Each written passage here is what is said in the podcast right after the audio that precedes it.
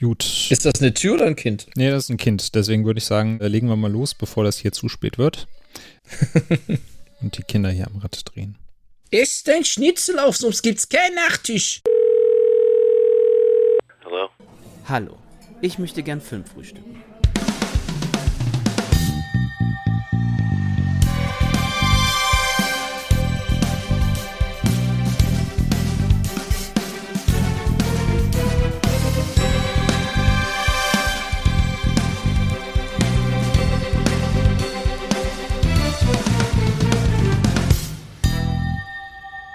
Moin Moin und herzlich willkommen. Hier ist das Filmfrühstück. Hier ist der Daniel von filmtoast.de. Und äh, zum Anlass eines großen Sportereignisses, das seine Schatten vorauswirft, haben wir uns heute zusammengefunden, um über einen der großen Footballfilme unserer Zeit zu sprechen. Und wir, das bin natürlich nicht nur ich, sondern ich habe einmal heute den Krischi zu meiner Seite. Hallo Krischi. Hi Daniel. Und äh, ich glaube, das erste Mal bei uns im Podcast, äh, der liebe Marco. Hallo Marco, grüß dich. Hallo euch beiden zurück. Äh, wo du gerade das erste Mal hier bist, äh, stell dich doch gerne mal vor, weil du hast ja auch einen eigenen Podcast. Äh, vielleicht kennt dich der eine oder andere daher oder die Stimme zumindest. Mhm. Und falls noch nicht, dann lohnt es sich da auf jeden Fall nämlich reinzuhören. Erzähl doch gerne mal was drüber. Ja, liebend gerne. Ähm, ja, ich mache mit äh, meinen drei Kollegen Fabian, Nenad und Kit den Podcast Fernsehsessel, der Podcast ist halt auch, jede Woche quatschen wir so über Filme, mal so allgemeines Bla, so ein bisschen so Stammtischrunde, möchte ich mal sagen. Hm, schwelgen vielleicht mal hier und da ein bisschen zu viel auch in Erinnerung, kommt auch mal ein Gag vor oder so. Ist manchmal recht unterhaltsam, würde ich einfach mal so behaupten. Und äh, ab und an gehen wir halt auch mal tiefer in die Filme oder auch mal eine Serie. Ab und an mal auch Gäste am Start, mal ein Regisseur, mal, ich glaube, ein Schauspieler war auch schon mal da und sowas. Und äh, ja, man, man, man groovt sich so durch, diesen ganzen Podcast-Dschungel, würde ich einfach mal sagen. Ja. Genau, Dschungel ist ein gutes Stichwort auf jeden Fall, was Podcasts angeht. Aber deswegen freuen wir uns natürlich auch, dass du äh, einmal hier zu Gast bist. Du schreibst ja jetzt auch für Filmtoast. Du bist gerade ja. an deiner äh, ersten Kritik äh, für uns. Von daher freuen wir uns natürlich auch immer drauf, in diesem Podcast-Dschungel neue Kontakte zu knüpfen. Und wenn man dann noch äh, sich gegenseitig dann aushilft, füreinander schreibt, beziehungsweise zu Gast ist, finden wir das natürlich besonders schön. Von daher schön, dass du dir Zeit genommen hast äh, gerade auch für diesen Anlass heute, denn wir äh, sprechen, äh, weil am 13. Februar, also in äh, knapp einer Woche, der Super Bowl stattfindet über den Film an jedem verdammten Sonntag, weil der nämlich äh, zumindest bei Krischi und mir einen besonderen Platz im Herzen hat, was jetzt die Filme und äh, speziell die Sportfilme angeht. ob das bei dir so ist, das können wir gleich auch noch bequatschen. Da bin ich nämlich mal gespannt drauf. Mhm. Ja, der Super Bowl, der findet zwischen den Cincinnati Bengals und den LA Rams statt. Cincinnati das erste Mal seit 33 Jahren wieder im Super Bowl, also die Partie steht schon fest. Ja, da würde ich direkt mal einhaken. Äh, Marco, wie ist denn so generell dein äh, Verhältnis zum Football und wie verfolgst du die NFL denn aktuell? Ähm, tatsächlich bin ich nicht so ein großer Football-Fan. Ich bin ein großer Sportfan. Ich äh, liebe Fußball. Ich habe aktiv selber auch jahrelang Fußball gespielt.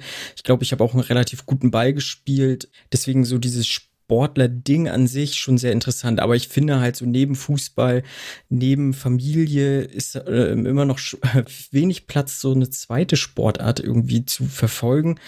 Aber vor vielen Jahren habe ich auf jeden Fall ein bisschen Football verfolgt, habe auch so ein bisschen auf der Playstation damals so Madden gezockt und sowas. Also die Regeln sind mir nicht ganz unbekannt und auch der ein oder andere Spieler so, äh, aber dass ich sage, ich setze mich da jeden Sonntag hin und teilweise bis, äh, bis morgens irgendwie, das schaffe ich tatsächlich auch körperlich einfach gar nicht mehr. Ja.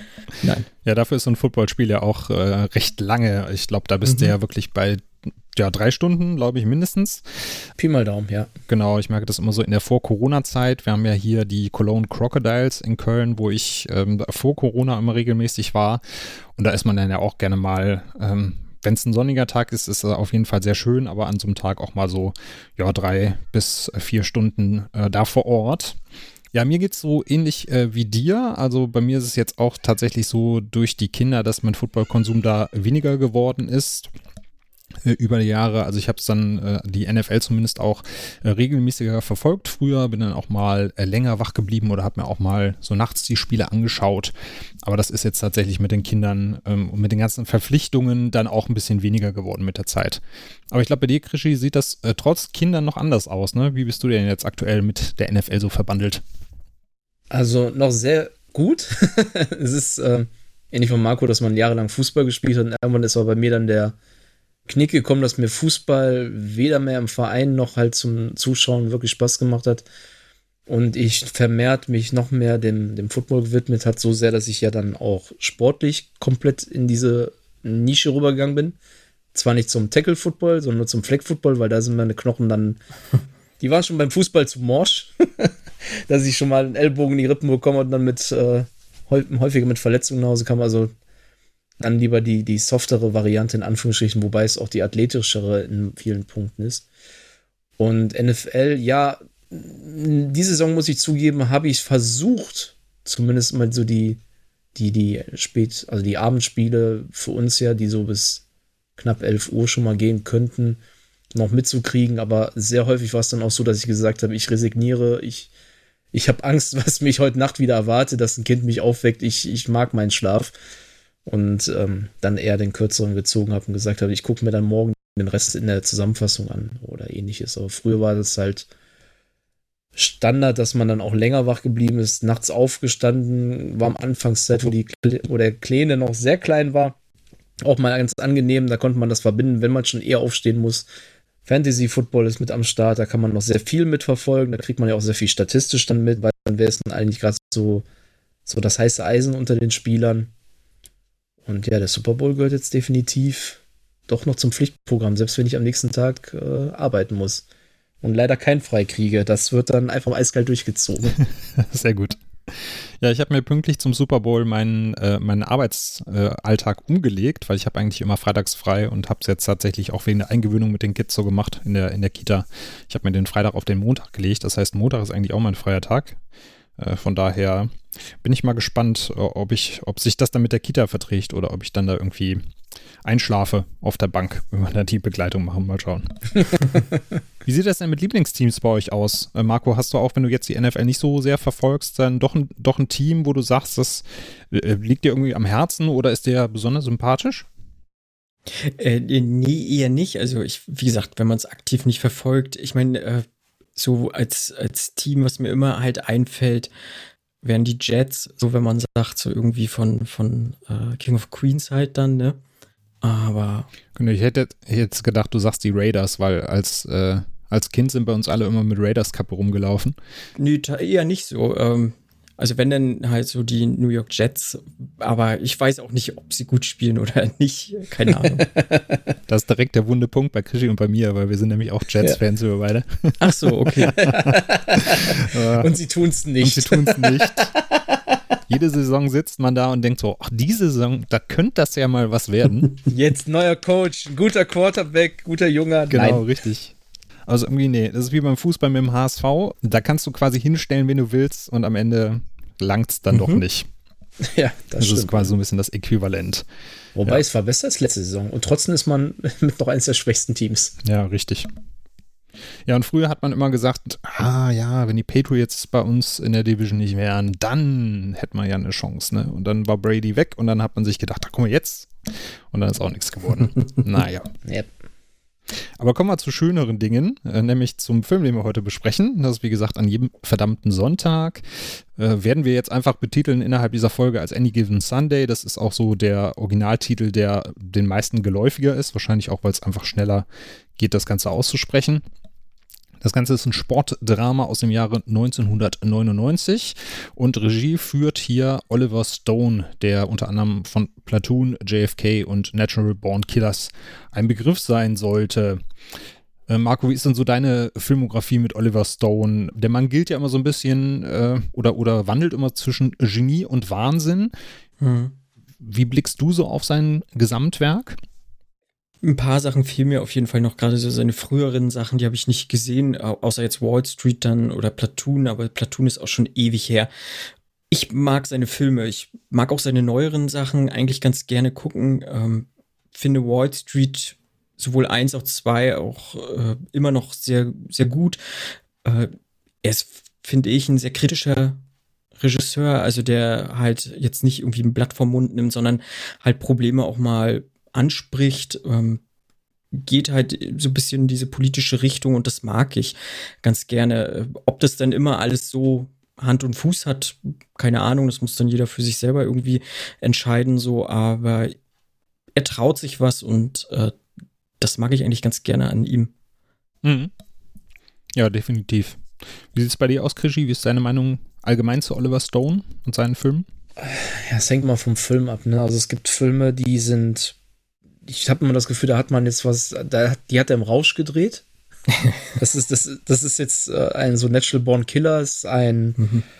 lassen wir den jetzt einfach so stehen. Eigentlich auch unser jetziger Film, da, da denkt man auch so, was hat er für, für Zeug noch genommen, wenn er da so gewisse Sachen noch einspielt und andere Filme wirken dann so hingegen relativ, ich sag jetzt mal, gesittet, wie so ein Snowden. Ähm, mhm. Da musste ich erstmal im mhm. Nachhinein ich gedacht, wie Oliver Stone war das? das? Das, das wirkte jetzt nicht so extrem wie der. Wenn du jetzt danach suchst, dann entdeckst du vielleicht doch noch so ein paar Dinge.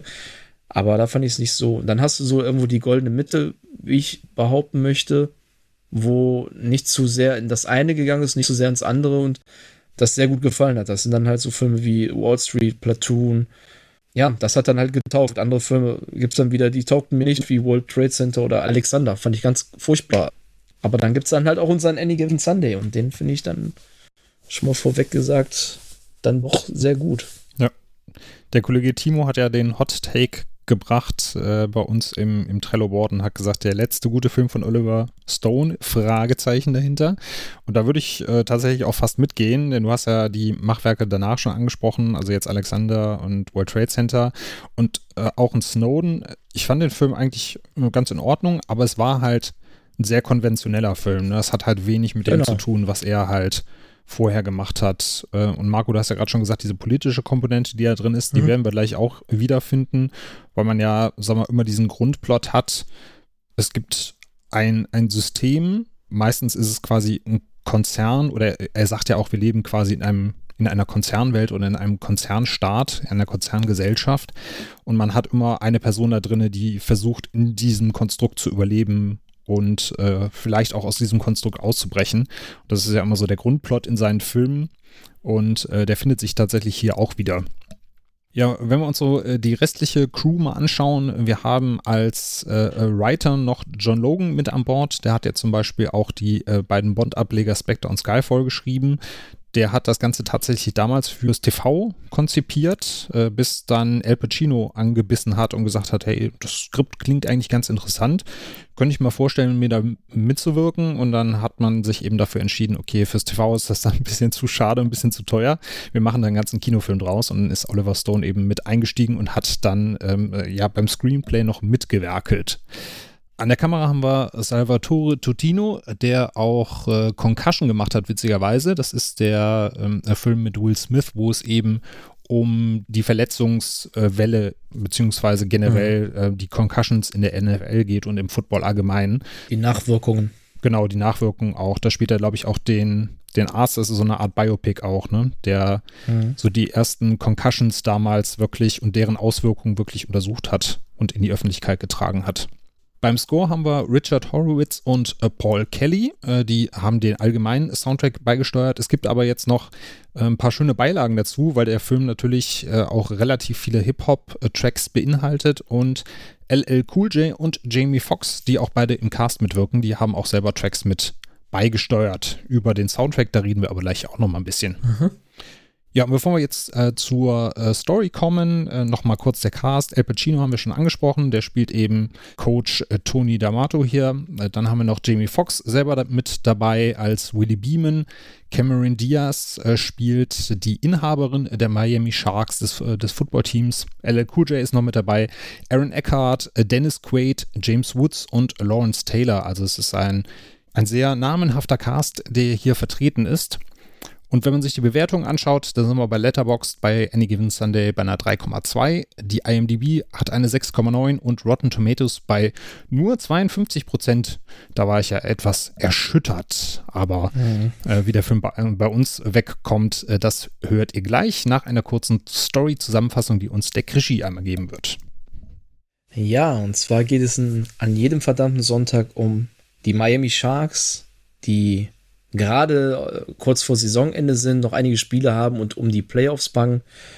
Und ja, Al Pacinos Rolle, Coach Tony D'Amatos Tage scheinen schon gezählt zu sein. Und zu einem Unglück ist es so, dass sein Star-Quarterback, gespielt von Dennis Quaid, sich verletzt und dann auch noch äh, der Ersatzmann direkt hinterher, sodass der dritte Quarterback, gespielt halt von Jamie Foxx, Willie Beeman, ran muss und so, so langsam seine zugedachte Rolle wachsen muss, während alles Mögliche drumherum passiert von der Clubbesitzerin, vom Coach und den anderen Spielern. Diverse Sachen, die wir jetzt gleich nochmal ein bisschen näher beleuchten werden, denke ich.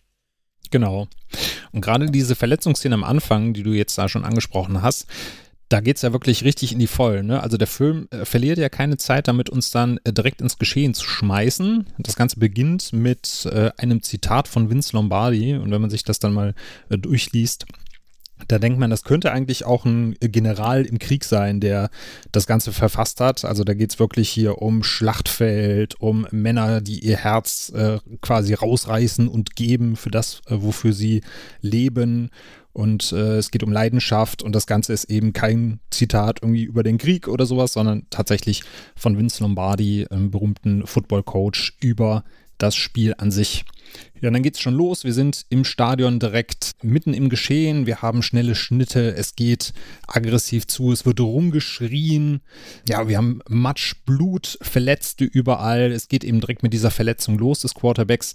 An der Seitenlinie haben wir noch Tony D'Amato als Coach und zwischendurch sieht man irgendwie schon mal wie so kleine Flashbacks. Ne? Man hat so Schwarz-Weiß-Szenen, die dazwischen geschnitten werden mit älteren Football-Szenen, also als sie noch keine Rüstung getragen haben, als die Helme noch ein bisschen anders aussahen.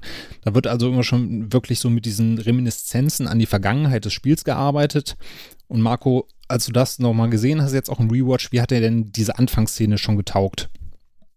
Ich mag die, weil es halt ja, wie schon gesagt, so mega dreckig ist. Es ist rau, es ist hart und das ist halt ein Sport, der wirklich halt über Körperkontakt kommt. So, da ist es halt nicht immer auf dem feinsten englischen Rasen, sag ich mal, wo der jetzt beim Fußball der Ball halt läuft oder so und ähm, man halt versucht irgendwie dem Körperkontakt aus dem Weg zu gehen, sondern hier ist er halt elementar so und da ist halt dann auch, wenn sich da irgendwie fünf Leute in diese Grasnaht verhaken, dann wird es halt irgendwann matschig und es kommt zu Verletzungen und so weiter und so fort. Ähm, ich mag diesen Anfang eigentlich sehr, sehr gerne und finde so vielleicht sogar ein bisschen schade, dass es so zum Ende hin so ein bisschen ausläuft. Mhm. Weil da ist die Inszenierung dann doch ein bisschen klarer. Also dann geht er halt weg von diesen krass dreckigen einfach. Mhm. Ja, das stimmt. Ja, Krischi, gerade nach dem, nach dem Spiel, es gibt ja da auch die erste Niederlage, hat man dann den Priester dabei, der auch mit betet in der Kabine und dann sagt, in, im Schützengraben, da gibt es keine Atheisten. Das finde ich übrigens ein sehr schönes Zitat. Kannst du denn da so mit diesem Kriegsvergleich was anfangen? Also das Ganze wird ja schon so ein bisschen, ja, schon, fast schon platoonartig inszeniert. Äh, kannst du da dieser Football ist Krieg-Metapher folgen? Ja, weil es auch daran liegt, dass man, also im grundsätzlichen Sport wird ja alles irgendwo auf einen gewissen Krieg, also auf einen gewissen, es ist ja Kampf. Hm. Also Kampfgeist wird ja in jeder Sportart äh, verlangt. Mhm. Und das liegt ja schon im Wort. Also es hängt da schon dran. Und ich glaube, kaum in einem Sport ist es so krass, teilweise wie im Football, wo du dann wirklich die volle Härte ausleben darfst. Ich meine, im Handball oder im Basketball ist ja eigentlich nahezu, oder sagen wir jetzt erstmal, Basketball ist eigentlich so Non-Contact. Im Handball wird es ja auch nicht so gern gesehen, aber da sieht es dann anders aus. Es ist eigentlich mit der brutalste Sport manchmal, wie ich finde. Im Fußball, du darfst eigentlich ja, kannst in keinem Sport dich so, wie gesagt, so gut ausleben, was deine Gewaltbereitschaft angeht. Also, wenn ein Coach dich anheizt und sagt, heute will ich Köpfe rollen sehen, in keinem anderen Sport kannst du es so ausleben wie da. Und klar, gut, es gibt auch Regeln und alles kannst du heute noch weniger als damals, wo der Film noch gedreht wurde. Ich sag nur Helm to Helmet. Mhm. Ähm, das ist auch nicht mehr gesehen, also hat sich ja schon vieles wieder geändert, aber damals war es ja wirklich so, du willst ja, dass die, die, da darf keiner zögern, da darf keiner Mitleid mit seinem Gegner haben und das ist ja nicht von ungefähr. Es ist irgendwo einerseits vielleicht traurig, auf der anderen Seite ähm, es ist dann wie in der Gladiatorenarena. Die Leute finden es super, wenn, wenn da, wenn da der Verteidiger gerade den Angreifer da oben genockt hat und äh, zelebrieren das. Das ist daher eigentlich das naheliegendste, was ja, was geht, ist jetzt ein bisschen übertrieben, aber es ist halt sehr naheliegend einfach. Bringen wir es so auf den Punkt. Ja.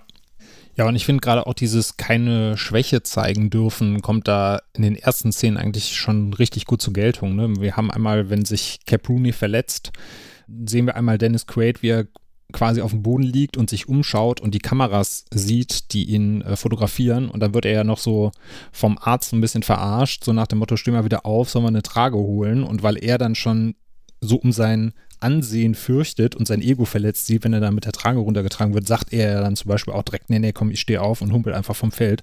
So sehr das auch wehtun mag. Und gleichzeitig mhm. hast du eben auch schon so diese Kritik ne, des Arztes oder am Arzt selber, der ähm, ja, obwohl er eigentlich sieht, dass das eine ziemlich schön, schlimme Verletzung ist, so schon mal das erste Mal durchblicken lässt, bei dem ist nicht alles koscher und dem ist eigentlich ziemlich egal, wie es um die Spieler steht, sondern er möchte einfach, dass sie dass sie weiterspielen und äh, dass das Team möglichst erfolgreich ist hinterher. Ja, da gibt es ja auch noch den einen schönen Spruch, als, als der Ersatz sich ja auch noch verletzt und so, ey, sie müssen noch mal, die werden davon gebraucht, der hat sich verletzt, wie, ist der von der Bank gefallen? Ich muss da jedes Mal wieder lachen, genau. einfach, weil ich ja. mir das wirklich vorstelle, wie der Arzt kommt, muss der Chirurg und dann ey, da ist einer von der Bank gefallen, müssen helfen, dann ach, lassen sie ihn, da hat es keinen Zweck, Darwinismus. genau, richtig. Der ist wichtiger jetzt hier. Ja, oder man sieht zum Beispiel auch, wenn Willy dann aufsteht und dann zu Tony geht und äh, Tony auf den, auf den äh, Game Sheet guckt und sagt hier Willy, Willy und dreht sich zu ihm um und da guckt er ja noch zweimal hin, ne? guckt zu ihm hin, guckt wieder runter, guckt wieder hin, guckt nochmal runter und dann nochmal hoch, weil er eigentlich überhaupt nicht weiß, wie der Typ aussieht. Wo du auch schon merkst, so dieses Team ist eigentlich so groß, und da sind so viele Spieler drin und so mal die Leute, die nicht wichtig sind für den, für den Gameplan an sich, die fallen halt auch gerne mal runter. Und er musste halt wirklich zweimal hingucken, ob das überhaupt der Typ ist, den er, den er da einsetzen will oder einsetzen muss. Das fand ich auch ziemlich, ziemlich gut mhm. getroffen. Ich finde auch, äh, so gerade Willy, der hat ja überhaupt gar keinen Fokus aufs Spiel. Ne? Also er ist ja wirklich so der Ersatzmann und äh, sitzt da draußen, kriegt ja dann gar nicht mit, dass er los muss, hat noch sein Cappy auf. Und äh, das kriegt man so am Rand mit tatsächlich. Ich weiß gar nicht, ob es gewollt ist oder ob das wirklich äh, einfach Zufall war. Er will äh, mit dem Cappy auf dem Kopf seinen Helm halt aufsetzen und schafft es halt nicht, weil funktioniert nicht. Ähm, und äh, ich finde, wenn es gewollt ist, finde ich es wahnsinnig clever, weil halt du musst ja in dem Sport auch unglaublichen Fokus einfach haben auf dieses ganze Spiel. So, und wenn du halt jetzt als Auswechsler da irgendwie nichts zu tun hast und nur sitzt und mit dir beschäftigt bist, ist das vielleicht auch nochmal so eine kritische Stimme, die Stone halt trifft und die fand ich eigentlich sehr, sehr clever, so. Gerade so, auch wenn man vielleicht nochmal so diesen Kriegsvergleich dann auch nochmal ziehen möchte mit Ne, du kannst ja auch keinen Krieg gewinnen mit nur Söldnern in der Truppe, so mhm. ungefähr, ne? Also wäre ja hier das Gleiche. Du kannst äh, den Titel halt nicht gewinnen, wenn du nur so Söldner-Typen irgendwie drin hast, die halt nur auf die großen Verträge aus sind. Und ähm, das ist ja so LL Cool J's Charakter ja so ein bisschen, der halt auch nur auf seine Prämie irgendwie aus ist, weil er Yards schaffen muss oder sowas. Ja, finde ich eigentlich ganz gut, ne? So äh, diese ganze Kriegsmetapher. So, ich mag es eigentlich nicht, aber es passt auch, gerade weil die, weil es ja so inszeniert ist, ja, so dreckig und rau einfach. Hm. Genau, und zumal es ja durchaus auch also zumindest im, in der ersten Hälfte des Films auch kritisch betrachtet wird. Das ist ja mhm. dann so, wie es gerade in der Anfangsszene dargestellt ist, keine Glorifizierung, sondern wirklich so die, die harte Realität, äh, die da mhm. gezeigt wird. Und ich glaube schon, dass das gewollt war mit der Cappy und dem Helm, weil er hat ja auch sein Playbook falsch rum. Man hat ja als Quarterback ja, hat man ja diese, diese Armbinde mit der Klarsichtfolie, wo man sich dann so, das Playbook ja. reinschieben mhm. kann und dann sagt der Assistenzcoach zu ihm noch hier, du hast ja sogar dein Spielbuch falsch rum. Also er hat quasi die Spielzüge da falsch in, im, im Armgelenk äh, drinne weil er halt gar nicht damit rechnet zu spielen. Also ja. hat er sich das einfach Gedanken verloren reingeschoben und selbst das ist irgendwie falsch rum. Äh, das heißt, so diese Beobachtung, die du gerade gemacht hast, dass er halt wirklich auch komplett abwesend wirkt und auch gar nicht damit rechnet reinzukommen, so als dritter Quarterback, äh, die ist auf jeden Fall, auf jeden Fall gut rausgearbeitet da. Ja, und dann kommt es ja doch anders. Er darf spielen, er spielt auch relativ erfolgreich und dann beginnt so langsam so die, die Heldenreise und im Endeffekt haben wir das Ganze zweimal. Wir haben ja einmal Willy, der vom Bankwärmer zum heißen Quarterback aufsteigt oder äh, das zum, zumindest ähm, der Plan ist der Sharks. Und gleichzeitig haben wir aber Tony, der so komplett am Boden ist, weil er nicht mehr auf seinen Instinkt vertrauen kann, weil er ja jetzt schon so lange im Geschäft ist, dass so die modernen ähm, Facetten des Spiels an ihm vorbeigehen. Und beide müssen ja jetzt schauen, wie sie von da aus so quasi zu alter beziehungsweise neuer Größe äh, zusammenfinden. Und gleichzeitig hat man noch diesen Konflikt, ähm, Marco, du hast es gerade schon angesprochen, mit äh, LL Cool J, der hier den Julian Washington spielt, dass man so diese großen Egos noch im Team hat und die irgendwie managen muss. Ja, da würde ich dich mal fragen, Krischi, wie hat denn dir diese doppelte Heldenreise gefallen und fandest du das dann ein bisschen zu viel des Guten, dass noch die, die ganzen ähm, sozialen Gefüge im Team mit dazu kamen oder hat sich das ganz gut ergänzt für dich? ich muss erstmal so sagen, das hat Jahre gedauert, bis ich das überhaupt erstmal habe aussehen können. ähm, ich weiß gar nicht mehr, wann ich das erste Mal an jedem verdammten Sonntag gesehen habe. Ich würde es mal grob schätzen mit, äh, müsste ich ungefähr 16 gewesen sein. Da, da habe ich auf sowas gar nicht geachtet. Da fand, das waren dann auch für mich damals so langweilige Szenen und erst so nach und nach hat er immer mehr gewonnen, weil diese Punkte dann kamen. Und ich finde einfach im Gesamtkontext mit, wenn du es heute zum realen Spiel siehst, du hast das mit dem Football, also mit Willie Beeman, so diesen Karriereweg, das ist, finde ich ganz cool, finde ich ganz passend. Auch das kannst du noch heute wie damals sehr authentisch ähm, sehen, als sehr gelungen. Bei Tony D'Amato ist dann irgendwie so ein bisschen Stereotype, wenn du es jetzt nur auf den Sport siehst, aber insgesamt, auch wenn du ein bisschen mehr rein interpretierst, wie jetzt, dass sich jemand einfach ein bisschen verrennt, zu sehr in seinen Geflogenheiten drin ist, sich nicht mal ein bisschen offen für andere Sachen zeigt, dann schwimmen die auch schon mal die Fälle weg. Ne? Und das ist dann, wenn du es aus der Perspektive betrachtest, finde ich dann auch schon ganz passend. Jetzt mit den ganzen sozialen drumherum, da kommen ja noch viele andere Aspekte einfach dazu. Das könnte ich jetzt gar nicht so einfach auf den Punkt sagen, ob das so optimal ist oder ich glaube, der Film, der gibt da einfach auch viel zu viel Interpretationsspielraum bei manchen Sachen. Da bin ich mir manchmal nicht so sicher, ob, das, äh, ob ich das richtig so sehe oder einfach nur was mir selber da ausgedacht habe. Mhm. Ja, der Film funktioniert ja auch auf beide Arten. Ne? Man kann sich sowohl so in diesen Szenen verlieren, wo es um das Zwischenmenschliche geht, wo man dann halt wirklich rauslesen kann, wie, wie dieses Konstrukt äh, Football funktioniert und daraus dann natürlich auch so Parallelen ziehen zu dem, was Oliver Stone sich da auch gedacht hat, weil er hat ja, er sieht das Ganze ja so als Unternehmen tatsächlich, wie Christina Pagnacci, die Unternehmerin, die von Cameron Diaz gespielt wird, das auch sieht. Also du hast quasi ja das NFL-Team als Unternehmen und du hast die verschiedenen Mitarbeiter, die halt verschiedene Charaktere sind und du musst halt wie ein Unternehmen musst du auch dieses Team irgendwie managen und die ähm, die einzelnen Charaktere irgendwie aufeinander abstimmen. Das ist ja so seine ja, seine, seine gewollte Interpretation davon, aber gleichzeitig kannst du es ja auch angucken, einfach sagen, das ist ein geiler Sportfilm mit coolen Action-Szenen äh, drin, wo es dann eben äh, auch so ein bisschen um die Schattenseiten des Ganzen geht. Äh, Marco, wie, wie ist es denn bei dir? Wie hat dir denn so auch gerade diese Dynamik zwischen diesem alten, grummeligen Coach äh, gefallen, der sagt so, ich habe hier die Erfahrung, ich weiß, was Sache ist, und dann dem Highspawn, der aber auch dann frisches Blut mit reinbringt und frische Ideen. Sehr gut. Ich mag beide sehr gerne sehen auf der Leinwand und äh, Jamie Foxx äh, macht das wirklich stark. Er verkörpert das auch für mich. Äh, Al Pacino ist sowieso gefühlt immer eine Bank so, äh, gerade halt irgendwie mit ab 40 nachher dann so. Und ich sehe den wirklich unglaublich gerne zu, weil sie halt, ja, wie schon gesagt, so diese Helden in dem Sinne auch krass verkörpern. Also Pacino dann auch, äh, man, man kriegt das ja mit, greift dann auch eher mal zur Flasche. Ähm, und Willy kriegt so ein bisschen so Anflüge halt eines Stars, ne? Also dieses total übertriebene Musikvideo, was er dann halt nachher macht. So. Und, genau. ähm, oder geht auf die Party und denkt, er ist der Typ da halt einfach. Er kann machen, was er will. Er äh, kriegt dafür natürlich auch die Retourkutsche dann irgendwo. Und es ist halt im Sport so, weil eigentlich ist es ja nun mal so, du sollst dich ja immer im Dienst der Mannschaft dann stellen. So. Und äh, das macht er dann ab einem gewissen Zeitpunkt nicht mehr. Also diese jeweiligen Entwicklungen, die finde ich äh, sehr gut getroffen und die kann ich auch total nachvollziehen. Und auch diesen Generationskonflikt, ne, die sitzen ja irgendwann nachher im, ich glaube, im Flugzeug er hört halt CD und dann sagt der andere, äh, also sagt äh, Piccino ja auch, ob er ihm mal ein Mixtape halt zusammenstellen soll oder so vom genau, Jazz, ja. aber er hört halt nur CDs. Ne, also das ist halt so. Das kriegst du ja auch heute noch mit, äh, hat Krischi ja auch gut gesagt, das ist so ein Stereotyp von alter Trainer, äh, die haben halt so ihre eingefahrene Taktik, die ziehen sie dann meistens durch und wenn es dann der Spielzug noch das zweite und das dritte Mal ist, obwohl er eigentlich äh, gescheitert ist Und äh, da soll man dann als Spielmacher oder als Quarterback dann halt auch hier bitte ja nicht von abweichen, äh, weil das ist jetzt mein Plan und so ziehen wir es bitte durch. So. Und ähm, das bietet halt krass Konfliktpotenzial. Und ich finde es auch gut, dass Oliver Stone sich hier nicht nur so krass aufs Spiel versteift, sondern das ist halt ja nur so ein bisschen so dieses leichte Vehikel, was er hat, um voranzukommen.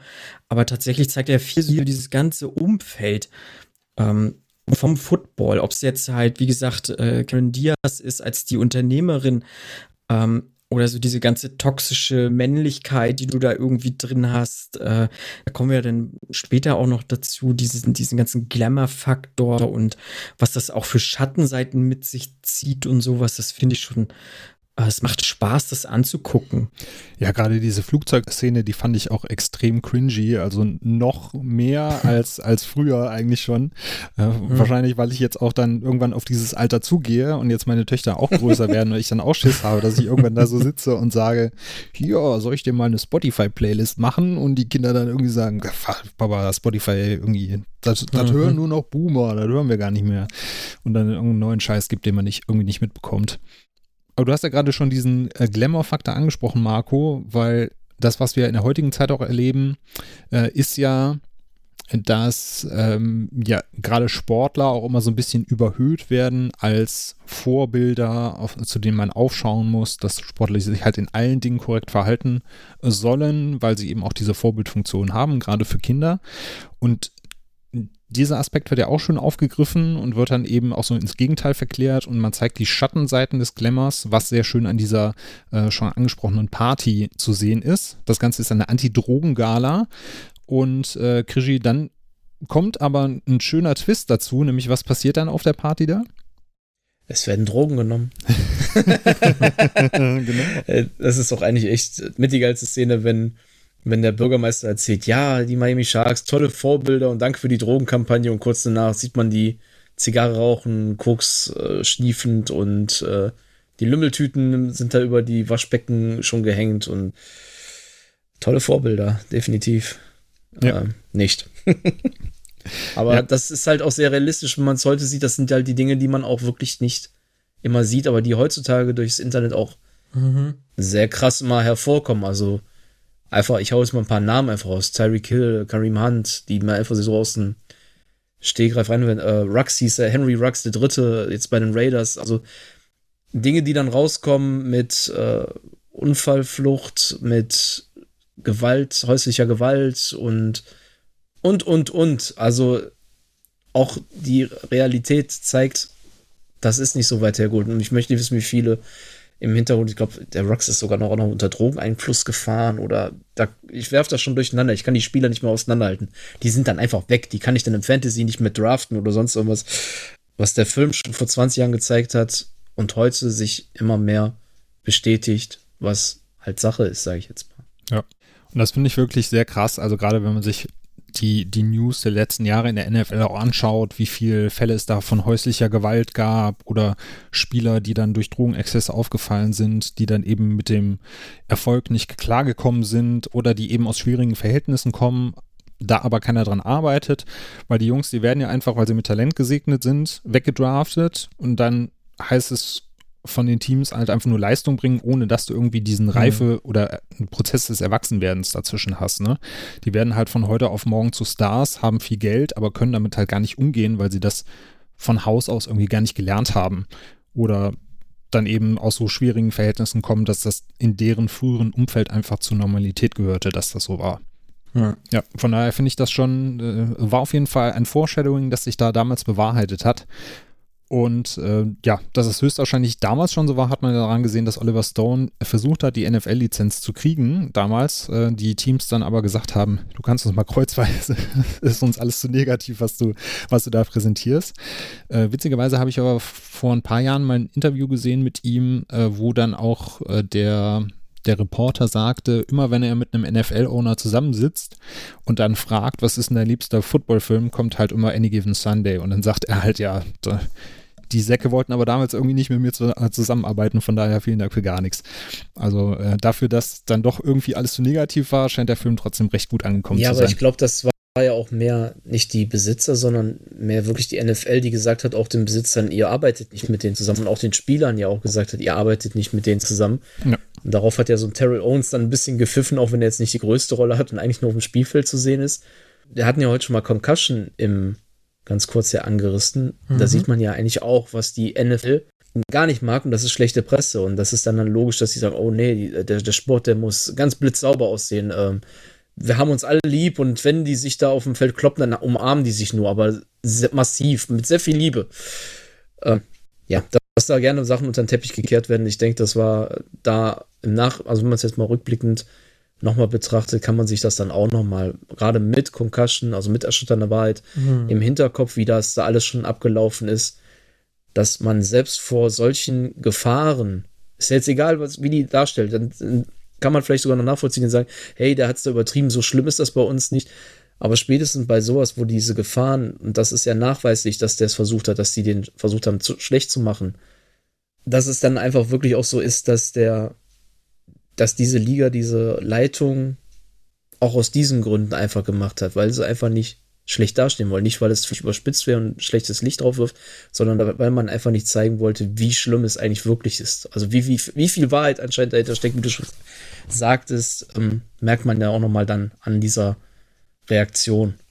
Mir ist jetzt noch eingefallen, was ich ihm sagen wollte. Äh, und zwar gibt es ja die äh, All-or-Nothing-Dokus auf äh, Amazon Prime. Die beschäftigen sich ja auch mit diversen Footballteams und da war eine Staffel über ein College-Team.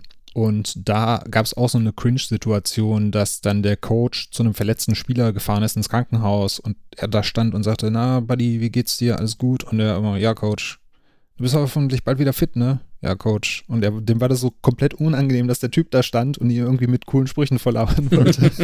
und ich saß dann so, oh, bitte lass es vorbei sein. Und das war wirklich wie, äh, wie bei Stromberg teilweise, wie er dann in die, also der, der Coach dann in die Kamera geguckt hat. Ich glaube, ich schmeiße immer durcheinander. Jim oder John Harbour war das, einer von den beiden.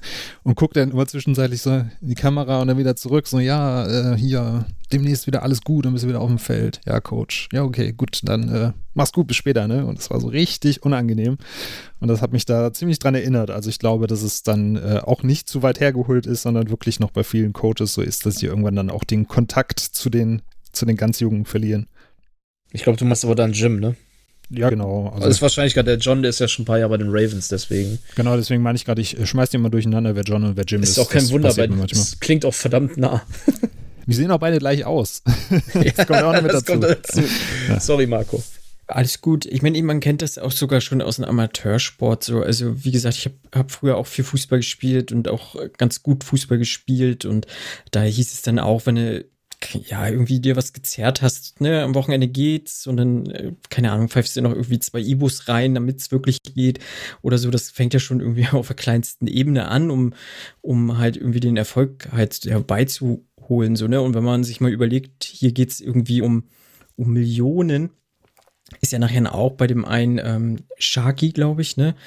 Der ja wirklich einen Wirbel gebrochen hat und eigentlich äh, ja, Glück hat, dass er überhaupt noch laufen kann, so ungefähr. Und er sagt halt, äh, nee, er braucht halt irgendwie noch seine drei Tackles und äh, irgendwie ein, irgendwas noch, um halt seine fette Prämie zu bekommen. Und äh, das ist schon krass. Und ich glaube auch, dass viele Spieler das immer noch im Hinterkopf haben, ihre eigenen Prämien. Ne? Ich, wenn ich das mache, dann kriege ich so und so viel Kohle. Und ja, also ist schon ähm, auf jeden Fall krass so. Und ich glaube auch, dass mit dem ganzen Gekokse und so, da wird auch schon ganz, ganz viel dran sein. Auch diese ganzen Partys. Ich meine, Oliver Stone war diesen ganzen berauschenden Substanzen auch nicht ganz abgeneigt, so in den 80ern, vielleicht auch noch 90ern, das weiß ich nicht genau. Und ähm, vielleicht wird er auch die ein oder andere Party mitgemacht haben, wo sowas abging. Wer weiß. ich wollte gerade sagen, der wird den einen oder anderen NFL-Profi eventuell da getroffen ja. haben, ja. Ja, und gerade auch die, ähm, diese toxische Männlichkeit, die du eben angesprochen hast, Marco, und dann auch die Politik äh, gepaart, das findet ja auf dieser Party auch so mit ihren Höhepunkt und auch gerade, was du angesprochen hast mit Shark, denn wenn wir jetzt so Christina Pagnacci als äh, Inhaberin nehmen, die kriegt ja schon ordentlich Flack zwischendurch, dass ihr dann gesagt wird, mhm. ah, soll er lieber das Team verkaufen, soll er lieber eine Familie gründen, wie sich das für eine Frau gehört.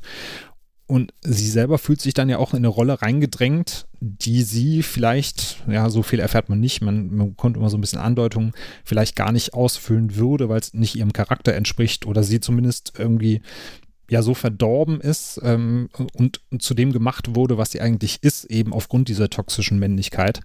Und gerade auch ähm, in, in dieser Partyszene sieht man das ganz gut, wenn sie dann eben versucht, auf Biegen und Brechen dem äh, Bürgermeister Geld für ein neues Stadion aus den Rippen zu leiern oder eben auch das Ganze mit Shark, dass äh, er natürlich seine Prämie haben will, aber auch fürs Team unglaublich wichtig ist und sie dann mit dem, ähm, mit dem Teamarzt auch so ein bisschen mauschelt, dass man ihm doch bitte die Freigabe geben soll, damit er da spielt, weil wenn er dann verletzt ist, dann kann man ihn ja am Ende des Jahres nochmal ein bisschen, für ein bisschen weniger nochmal neu verpflichten, beziehungsweise den Vertrag verlängern. Das kommt ja auch noch mit dazu. Hm. Ja, und äh, dann kommt es dann äh, wenig später auch so ein bisschen zum Clash der Giganten, habe ich das hier mal genannt, weil wir haben dann äh, Tony auf der einen Seite, der sich mit Willy auch so ein bisschen aussöhnen möchte und auch ein bisschen denkt, dass er ihn vielleicht dann auf den richtigen Pfad lenken kann. Und Willy auf der anderen Seite, der sich jetzt schon für einen Star hält und jetzt äh, eben bei, bei Tony äh, zu Gast ist und dann zum Essen vorbeikommt. Marco, wie hast du denn die Szene wahrgenommen? Gerade weil du eben auch sagtest, so in den Anfangsszenen hast du da schon eine gewisse Harmonie gespürt bei den beiden. Äh, wie hat denn diese ganze Szene auf dich gewirkt? Ähm, jetzt so beim zweiten Mal sehen auf jeden Fall, ich habe Any Given Sunday letztes Jahr, glaube ich, zum ersten Mal gesehen oder zum zweiten Mal. Ich, äh, beziehungsweise das erste Mal so richtig wieder neu dann. Und jetzt äh, zur Vorbereitung heute nochmal das zweite Mal gesehen. Äh, ich muss sagen, ich finde diese Szene wirklich großartig. Also ich mag das Schauspiel der beiden. Ich mag den Dialog, den sie beide halten, also was gesagt wird. Äh, Natürlich ist es manchmal so ein bisschen plakativ vielleicht, aber ich finde, das, das braucht dieser Film auch zu diesem Zeitpunkt einfach, um mal Tacheles zu reden. Also, ne, wenn wir sagen, es sind zwei Helden auf, auf eine unterschiedlichen Bewegung. Der eine will nach oben, der andere geht so ein bisschen nach unten. Ja, man muss dann gucken, von wo kommen sie. Der eine kommt dann von oben, geht nach unten, der andere kommt von unten nach oben und dann treffen sie halt an diesem Punkt aufeinander und dann knallt's halt, weil ne, der eine möchte nicht weiter runter, der andere möchte halt äh, weiter hoch. Und äh, ich mag diese ganze Szene und äh, dann zum Ende halt, wenn es dann nochmal so wirklich krass aufgelöst wird mit diesem Jambalaya da oder wie es diese Suppe heißt. Mhm. Ähm, ich mag das einfach. Das äh, hat sich für mich auch immer noch sehr harmonisch angefühlt. Ja, gerade dieses Zusammenspiel, was du ja gesagt hast mit dem Hoch und Runter, das ist auch äh, sehr schön, weil Toni ihm natürlich so ein bisschen ja mit an die Hand geben will, das kann irgendwann auch alles vorbei sein und es wird auch irgendwann alles mhm. vorbei sein, aber gleichzeitig bekommt er natürlich zurückgespielt, dass er sich selber aufgibt und einfach akzeptiert, dass es irgendwann vorbei sein wird und nicht mehr daran glaubt oder nicht mehr weiß, wie es ist, so auf dem Höhepunkt der Leistungsfähigkeit zu sein. Äh, Krischi, wenn du äh, da auf die Szene blickst, äh, bei mir war es so, ähm, dass ich Willy da tatsächlich das erste Mal so richtig greifen konnte und dass so die Sympathie für beide immer so hin und her geschwappt ist bei mir, je nachdem, was für Sätze mhm. fielen. Wie war das so bei dir? Das trifft es eigentlich ganz gut, weil man, man hatte davor wirklich ja, ich hatte es ja gesagt, also diesen Stereotypen des Trainers und auch Willy war ja sehr so dieser Angeber relativ schnell. Man denkt zuerst so, ach ja, der ist noch ein bisschen schüchtern, da hat das ja vor und schießt ja dann direkt komplett alles zu Kopf.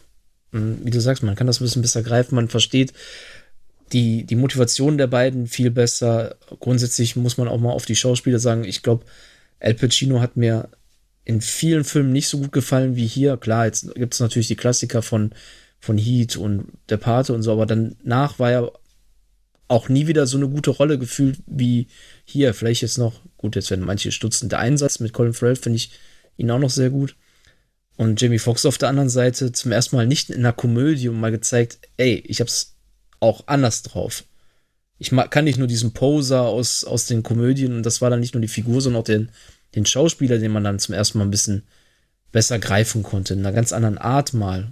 Und das macht ja auch einfach viel, viel aus, wie ich finde. Eigentlich der gesamte Cast immer in ihren Rollen, aber ich meine, Cameron Diaz hat man vorher auch mehr nur als das Püppchen wahrgenommen und nicht als diese, mhm. als diese eiskalte Businessfrau. Ja, genau, das trifft Ich wollte gerade sagen, wie Charlton Heston äh, gegen Ende sagt, die würde ihr, die würde ihr Jung, Löwenjunges fressen. Also das, äh, genau. das fand ich eigentlich, das, das trifft es eigentlich so gut.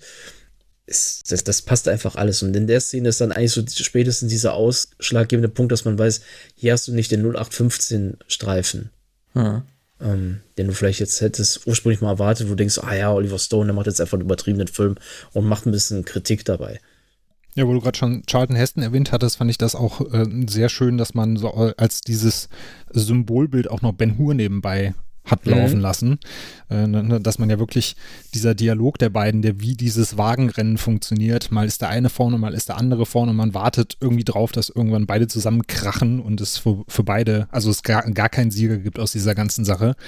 Mm, und gerade auch die Dinge, die dann noch aufgemacht werden, die sich da so offenbaren, dass Willy eben auch mit Rassismus zu kämpfen hatte, gleichzeitig Tony ihm aber sagt, äh, das darf er halt nicht als Ausrede für alles nehmen, sondern er muss halt auch gucken, dass er ne, für, an, an, sich selber irgendwie arbeitet und drüber steht. Das fand ich auch, ähm, ja, gerade auch so, was diesen, wieder diesen Verweis auf diese ganze Kultur und das Gesellschaftsbild in den USA angeht, fand ich dann auch einen sehr passenden Vergleich auf jeden Fall. Ja, also Willy ist ja, wenn, wir so sagen, fast schon auf dem Höhepunkt angekommen, zumindest sieht er sich da so. Und äh, für Tony ist es quasi der äh, Tiefpunkt gleichzeitig, weil er äh, gesagt bekommt, dass er das Team demnächst nicht mehr betreuen wird und dass es höchstwahrscheinlich zum Ende der Saison vorbei ist. Und dann kommt es zu einem kleinen Eklat auf einer Party. Marco, magst du uns da kurz beschreiben, was denn dann auf dieser Teamparty der von sich geht? Klar, also es ist halt äh, erstmal scheinbar eine harmonische Party. Shark hat sturmfrei, er ist Strohwitwer. Ähm, hat Frauen besorgt, die oben halt dann warten, falls jemand Lust hat. Ist alles schon bezahlt. Mm. Und Willy ist halt so ein bisschen äh, stinkig drauf, möchte ich mal sagen. Also er, er hat ja vorher mitbekommen, dass sein Platz in der Mannschaft halt weg ist und das schiebt er jetzt äh, vermutlich nicht seinem eigenen Egoismus zu, sondern der Defense. Und äh, das kommt nicht so gut bei Shark an, der halt äh, in der Defense spielt und will sich rächen und zerlegt halt sein SUV. Ist das ein SUV? Ich glaube. Ich glaube äh, schon, mit ja. einer, über Pickup oder so. Die dicke Karre aus den USA. genau, und äh, teilt das Auto in zwei. Und da kommt, bevor sie sich halt irgendwie körperlich doch noch irgendwie auseinandersetzen können, ähm, wird Willy nahegelegt, die Party zu verlassen, sich ein Taxi zu nehmen und abzuhauen. Und äh, ja, im nächsten Spiel kriegt er halt seine krasse Retourkutsche, weil die ganze Mannschaft in dem Sinne halt nicht mehr hinter ihm steht, ihn nicht beschützt, das, was sie machen sollen. Kushi, wie überraschend kam das für dich, dass es dann da diese Wendung gab? Also als die Worte gegenüber äh, Julie Washington fielen, habe ich gedacht, na gut, jetzt gibt es vielleicht eine Käbelei oder so, aber äh, dass es dann so ausartet bis zur, bis zur Arbeitsverweigerung, wie war das für dich? Ja gut, das ist halt auch ein bisschen, damals habe ich mir gedacht, okay, das ist halt komplett überspitzt, aber diese ganzen Spieler, die haben ja so einen richtigen Gottstatus und dann kann denen auch nichts anhaben und dann übertreibst du es halt auch. Also so ein, ich fand, das passt einfach zu dieser Figur des Shark LeVay, ne, dass du dass er sagt, ey, nicht so mit mir, ich bin hier der Defense-Captain, ähm, hab mal ein bisschen Respekt und das ist ja eigentlich so der, es kommt dann nochmal einfach cooler rüber, wenn du einfach weißt, das ist Lawrence Taylor, das ist einer der besten Verteidiger in der NFL-Geschichte. Dem, dem, wegen ihm gibt es den Film Blindside, könntest du jetzt mal so nach den Anfangsworten von Sandra Bullock äh, gehen, weil eben ja. er damals dem äh, Joe Theismann äh, ja, die Karriere beendet hat, äh, un, ungewollt und weswegen diese Position so wichtig ist. Und dann kriegt das nochmal so eine ganz andere Note. Jetzt nicht das Zerlegen, aber dieses Ganze mit diesem Respekt haben. Und ich zahl's dir jetzt mal damit heim. Ich tu mal deine, deine, jetzt nenne ich es mal ganz äh, unverblümt, die Penisverlängerung. Ich tu dich jetzt mal ein bisschen stutzen. Ich kastriere dich jetzt mal eine Runde oder ich stutze dich mal im wahrsten Sinne des Wortes zurecht. Können wir mal besser so, nennen wir es besser so. Ich stutze dich jetzt zurecht und ich stutze jetzt mal dein Auto zurecht. Damit du mal wieder ungefähr die Kursrichtung ist. Es gibt ja danach noch dann die Szene mit der Sauna, wo die beiden da zusammensitzen und das dann auch noch mal ein bisschen auf, aufgebracht wird, äh, aufgetischt wird, das Ganze. Und ich finde, das war schon ganz. Ähm, es kam nicht überraschend, weil irgendwann musste es halt knallen, weil es ja an allen Ecken und Enden immer Ärger gab. Ja. Und dass das dann natürlich gesteckt wird von Julian Washington, ist dann auch klar, weil der war ja natürlich auch stinkig, weil dem seine Yards werden ihm ja weggelaufen von Willie Beeman. Also Ähm, ja, einmal das und äh, ihm wird dann ja quasi auch vorgeworfen, hier, du bist ja nur hinter deinem Geld her, was natürlich zum gewissen Grad auch stimmt, aber äh, Julian, der erwidert ja auch drauf, dass er sagt, ey, wer so viel geleistet hat, für, äh, für das Team wie ich über so viele Jahre. Der kann halt auch mal so ein bisschen egoistisch sein. Klar, ist auch nicht die, die feinste Art, aber wenn da so ein Jungspund reinkommt und dir so als Veteran, der eben dieses Team durch Höhen und Tiefen geführt hat, äh, dann zu erzählen, dass du einen scheiß Job machst, ist natürlich, da, da wäre ich dann auch angepisst. Ja, ja, und ähm, das Ganze spielt sich dann ja so ein bisschen aus. Marco, du hast es schon gesagt, es gibt dann eben die, es gibt dann eben auf die Mütze von New York. Ja, und obwohl es dann eben in diesem Tal ist, äh, geht es dann doch irgendwie nochmal aufwärts. Alle ähm, raufen sich so ein bisschen zusammen. Und da kommt jetzt für mich so ein bisschen auch der größte äh, Kritikpunkt am Film. Denn wenn wir so mal ein bisschen zusammenfassen, äh, Shark darf, obwohl ihm ähm, eröffnet wird, dass er bei jedem Hit sterben könnte, äh, trotzdem spielen, weil er eben sagt, naja, so, weiß nicht, Football liebe ich über alles und das Geld kann ich gebrauchen. Ich habe zwar vier Töchter, aber es ist mir im Endeffekt egal, weil dafür lebe ich. Der alte Doc wird abgesägt, aber gleichzeitig äh, verfällt der neue Doc auch irgendwie schon so ein bisschen wieder diesem System. Mhm. Ähm, Julian und Willy, die besinnen sich äh, auf den Teamgedanken, vertragen sich.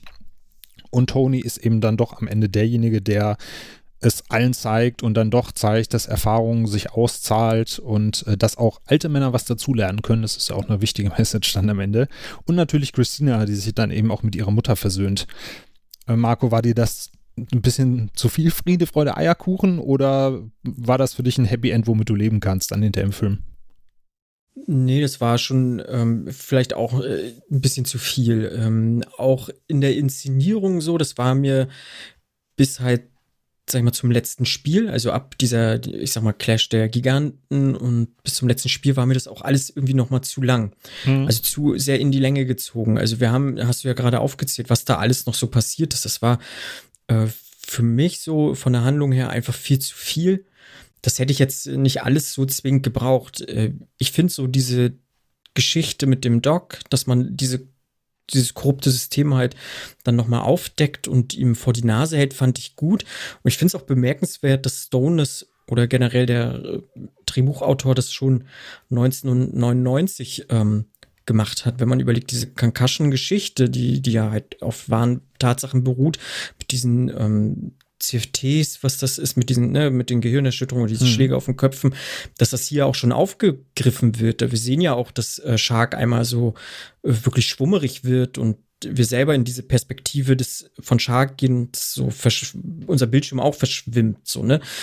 Das, dass er das halt aufgreift, das fand ich wichtig. Ähm, ich hätte jetzt nicht gebraucht, dass zum Beispiel Christina sich mit ihrer Mutter versöhnt. So, das gibt ihr irgendwie, ich fand, sie wurde halt sehr, ja, sehr tough dargestellt. Das macht sie noch mal so ein bisschen weicher. Äh, ich finde, ihr Fall hätte dann noch mal ein bisschen krasser sein können, gerade zum Ende hin. Aber gut, das sind so Sachen, die hat Herr Stone so abgesegnet, dann ist das so. Aber alles bis so diese ganze Geschichte, die hätte ich jetzt nicht so ausgebaut gebraucht. Nein. Ja, gerade wenn ich dran denke, wenn Shark eben sein entscheidendes Tackle macht und dann da liegt und man natürlich ja. denkt, ja, weiß nicht, hat er jetzt Schäden davongetragen, stirbt er jetzt, ist er jetzt querschnittsgelähmt, wie angedroht wurde und dann scheint eben die Sonne ins Stadion hinein und fällt so auf ihn herab und er macht die Augen auf.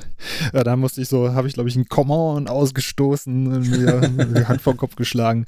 Äh, Krischi, wie sah das bei dir aus? War das so für dich am Ende die richtige Botschaft, die ja eigentlich lautet, egal was auch passiert, egal wie viel Scheiße passiert, äh, am Ende steht alles über dem Football und Football ist geil? Oder hättest du dir da auch weiterhin so ein bisschen das kritische Auge gewünscht? Ich hätte es mir tatsächlich ähm, nicht nur einfach kritisch, einfach ein bisschen resoluter, ein bisschen endgültiger dann vorgestellt, dass der dann, dass die dann auch gar nicht erst aufentschlüsseln, vielleicht sogar das äh, wissen es nicht, komm, wir müssen jetzt schnell ins Krankenhaus bringen, wir wissen es nicht. Und da kann man es auch so lassen. Dann soll dann jeder für sich selber überlegen, ja, was ist dem jetzt passiert? Das muss man meines Erachtens noch nicht mal sagen. Grundsätzlich ist es nicht gut gewesen. Von mir aus, oder die sollten es äh, wirklich, das ist kritisch und ich weiß nicht, das ganze, die ganze letzte Szenerie im Spiel, da hat ja eh Oliver Stone gefühlt noch auf die Kacke gehauen. Allein das Auge ist für mich dann so, ja. ja, klar, wie, ja komm, wir lassen den jetzt so ein Auge verlieren. Und ich denke mir nur so, hä? Ähm, das Beste daran war noch, also da habe ich Lachkrämpfe bekommen, wenn El Pacino dann auf den, die Kamera schwenkt und der dann die Augen auch so aufreißt. Und alles überhaupt das Thema Auge ist. Äh, Augen auf, hier, jetzt kommt was. genau, äh, ja. ja, das war dann halt schon der Punkt, wo ich gedacht habe, ja gut, damit haben sie sich ja auch schon ein bisschen das Ganze wenn es hätte überspitzen wollen, hätte er den auf dem Platz sterben lassen. Hätte ich auch übertrieben gefunden, aber ähm, mehr den kritischen Punkt oder auf jeden Fall einfach nicht so, ja, wie du es jetzt auch schon gesagt hast, es scheint die Sonne rein und alles ist gut. Ich habe meinen Bonus. Ich bin jetzt eine Million wert, vorsichtig. Genau, ja. Das ist dann einfach so diese Spur zu viel und dann, oder auf der anderen Seite könnte man es jetzt auch so sagen, der ist definitiv da am Sack. Und trotzdem hat er nur das eine im Kopf. Mhm. Das ist auch, dass das auch Charaktere sind, die sind unbelehrbar. Ja. Die haben nur das im Kopf. Das, wie er gesagt hat, ey, ich brauche nur, hat Marco ja vorhin auch schon mal erwähnt, äh, ich brauche nur das, ich habe ausgedrückt, dafür lebe ich doch nur. Manche Menschen sind halt in ihrem Gedankengut so zugeschnitten, so ver, verlaufen, sage ich jetzt mal, haben die sich da, da bringt's nichts, ähm, einen kritischen Ton. Und jetzt kann man sagen, ja, dem geht's nicht gut. Die einen werden sagen, ja, aber dem geht's trotzdem nicht gut. Und die anderen werden sagen, ey, guck mal, der hat's aber voll gerissen, geiler Typ. genau, ja. Und reich ist er jetzt auch noch. Ja, ja, genau. Guck mal, der hat voll, der hat's voll gerissen. Der hat den umgehauen, der hat's aufgehalten, der ist eine Million reicher. Der hat jetzt die Kohle, jetzt kann er sich einen Arzt holen oder so. Keine Ahnung. Das ist so, es ist eigentlich so doof, dass, man so lange, dass ich jetzt schon fast so lange einen Monolog hier gerade darüber führe. Aber du kannst so viel einfach in diese eine verfluchte Szene, kannst du dir überlegen, was wollte der uns jetzt eigentlich wirklich damit sagen? Will der einfach nur Friede, Freude, Eierkuchen? Will er sagen, die sind unbelehrbar? Das ist das, was er meinte. Du kannst so viel reininterpretieren. Du weißt nicht, ob du auf der richtigen, also vielleicht ist das extra vage gehalten, vielleicht tut man sich einfach zu sehr im Kopf und der hat sich einfach gesagt, nö, ich fand das dramaturgisch ganz cool so. Ja. Ja, wenn es nur diese eine Szene ähm, gewesen wäre, hätte ich gesagt, äh, gebe ich dir recht, aber da läuft halt so viel am Ende zusammen und geht positiv aus. Also wenn ich jetzt zum Beispiel auch noch an Cabruni denke, der ja vorher eigentlich beschließt, er möchte aufhören, dann kriegt mhm. er von seiner Frau noch einen Einlauf, äh, der es irgendwie auch gar nicht mehr dann weiß nicht, um ihren Mann geht und um mhm. die Liebe zu ihrem Mann, sondern um das, was ihr Mann repräsentiert, nämlich wir sind wer und mein Mann ist ein Held und der ist Footballspieler und hat Footballspieler zu sein. Und sie dann aber auch merkt, als er dann äh, den, den Touchdown schafft, aber dann trotzdem in die Mangel genommen wird und dann hinterher erstmal da liegt, dass sie dann doch, äh, dass, dass dann irgendwie doch die Gefühle wieder in ihr aufsteigen und sie sich Sorgen macht. Und dann, als er vom Feld geht, weiß, okay, er beendet das jetzt und damit ist sie auch klar und dann auch sieht, wie er äh, Willy Beeman so von der Seitenlinie anleitet und dann merkt, okay, da ist noch eine Bestimmung danach und er kann auch noch weiter in diesem Business sein.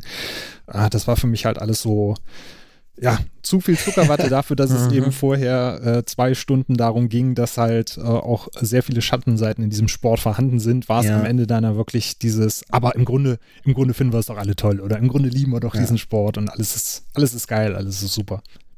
Genau das und das mit der Mutter, diese Versöhnung, das, wenn du die rausgelassen hättest, wäre das eigentlich alles in Ordnung gewesen, weil dass das Teamwork, dass das Team irgendwie so zusammenfindet, vollkommen in Ordnung. So soll es ja sein. Das willst du ja irgendwo beim Footballfilm. Mhm oder bei Sportfilmen allgemein, du möchtest irgendwo diese Zwistigkeiten und wie die Mannschaft sich formt, weil ansonsten wäre das jetzt gerade nicht so toll erzählenswert, wie Mannschaften auseinanderfallen, aber ähm, ja, zumindest irgendwas, was Konsequenzen hat. Ja. Ne? Also es hatte ja im Endeffekt am Ende nichts eine Konsequenz. Alles ist so gelaufen, wie alle ja, sich das, das vorgestellt haben. Hm. Aber man muss sich auch nicht versöhnen immer, ne? Also, wie gesagt, ich hatte halt auch Mitspieler, so, die konnte ich halt überhaupt nicht ab.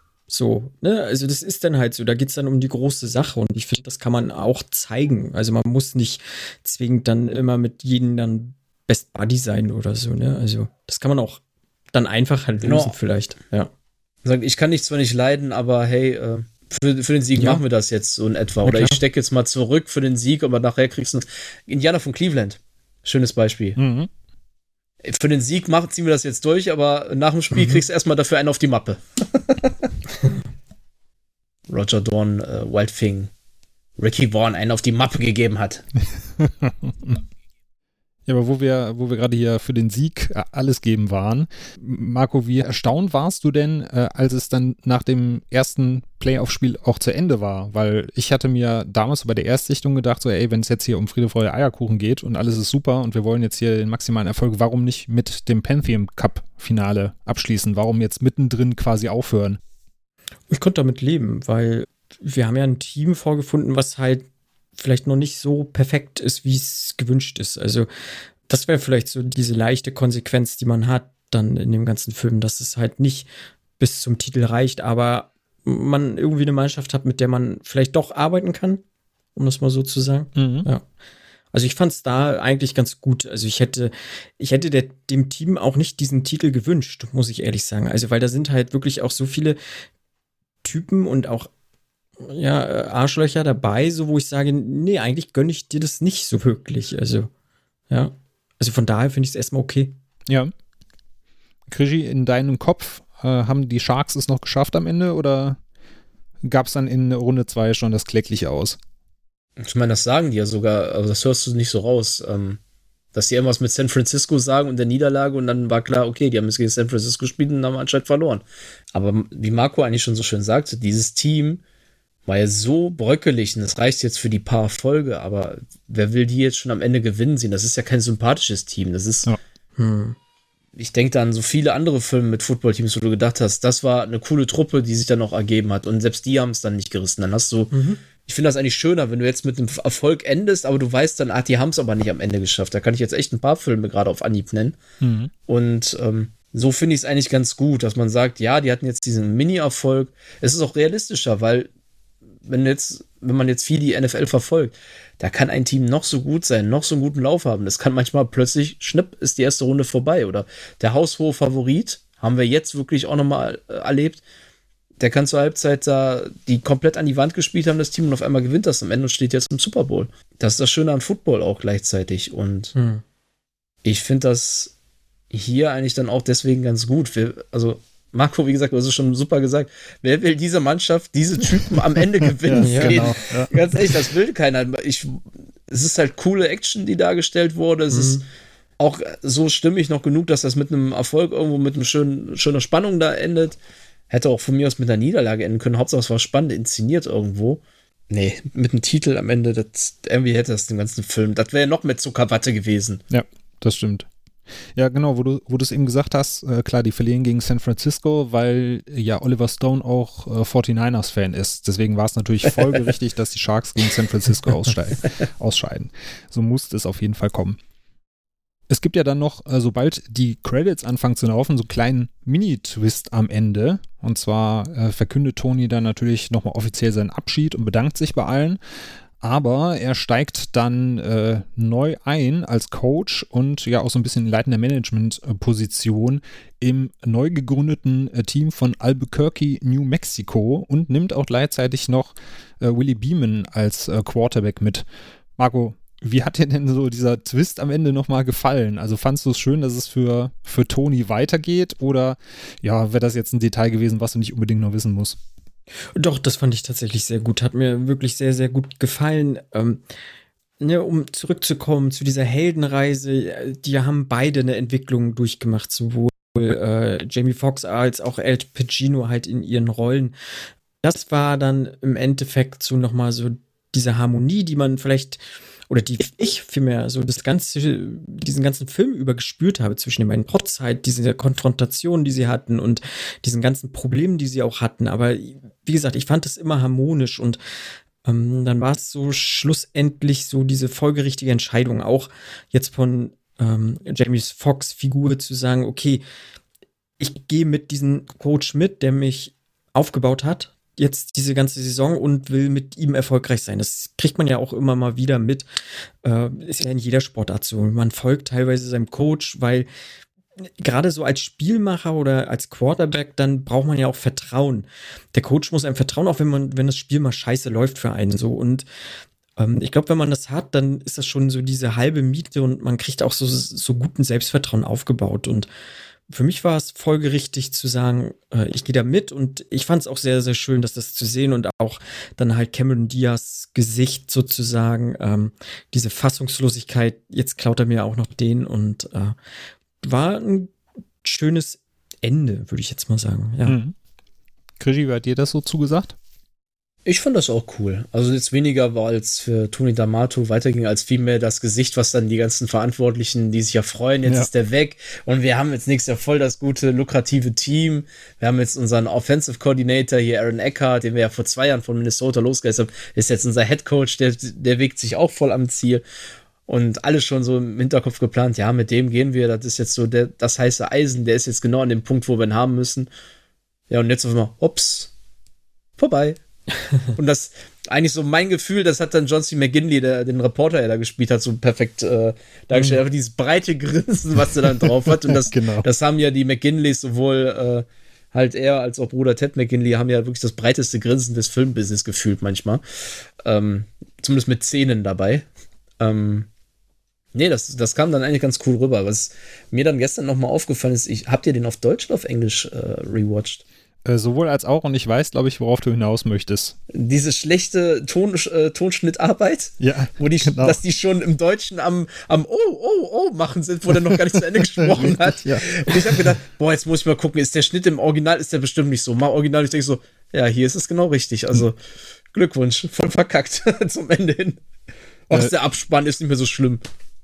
Ich habe den ich, ich glaube, vor, weiß nicht, zwei oder drei Jahren das erste Mal im englischen Original gesehen und vorher halt immer nur auf Deutsch. Und ich habe immer gedacht, das wäre ein Stilmittel von Oliver Stone gewesen. So diese, damit, damit, damit diese Empörung noch irgendwie unglaublich künstlicher klingt als sowieso schon, dass mhm. wenn er irgendwie schon sagt, ich werde und alle schon, oh, nein, was? Und dann fängt er erst an mhm. zu sagen, ich werde nochmal in, in Albuquerque einsteigen und sowas, bis ich dann im englischen Original gesehen habe, dass es das gar nicht so war, sondern dass halt irgendwie im, im, Deutschen einfach diese Reaktion des Publikums viel zu früh einsetzt und da reingeschnitten wurde. Mhm. Also war ich auch erstaunt tatsächlich, dass das gar nichts mit dem Originalschnitt zu tun hat.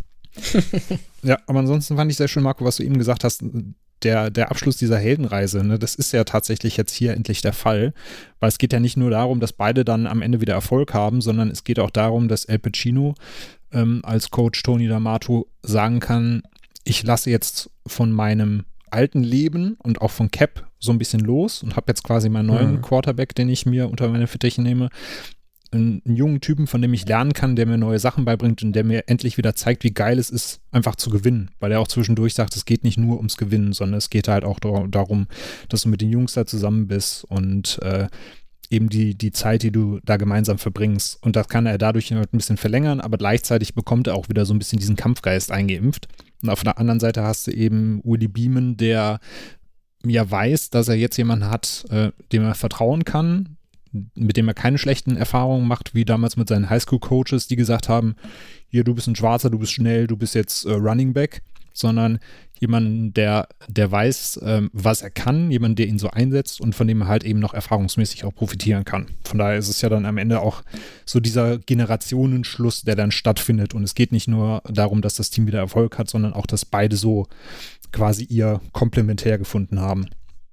Ja, wenn wir nochmal einsteigen, äh, was die inszenatorischen äh, Dinge angeht. Wir haben das zwischenzeitlich mal ein bisschen erwähnt, aber ja, vor allen Dingen äh, die, die Optik fand ich jetzt auch im Rewatch nochmal sehr opulent. Also wir haben ja viele Zeitlupensequenzen, man sieht teilweise den Football da 15, 20 Sekunden am Stück in wunderschönen Spiralen am Himmel kreisen.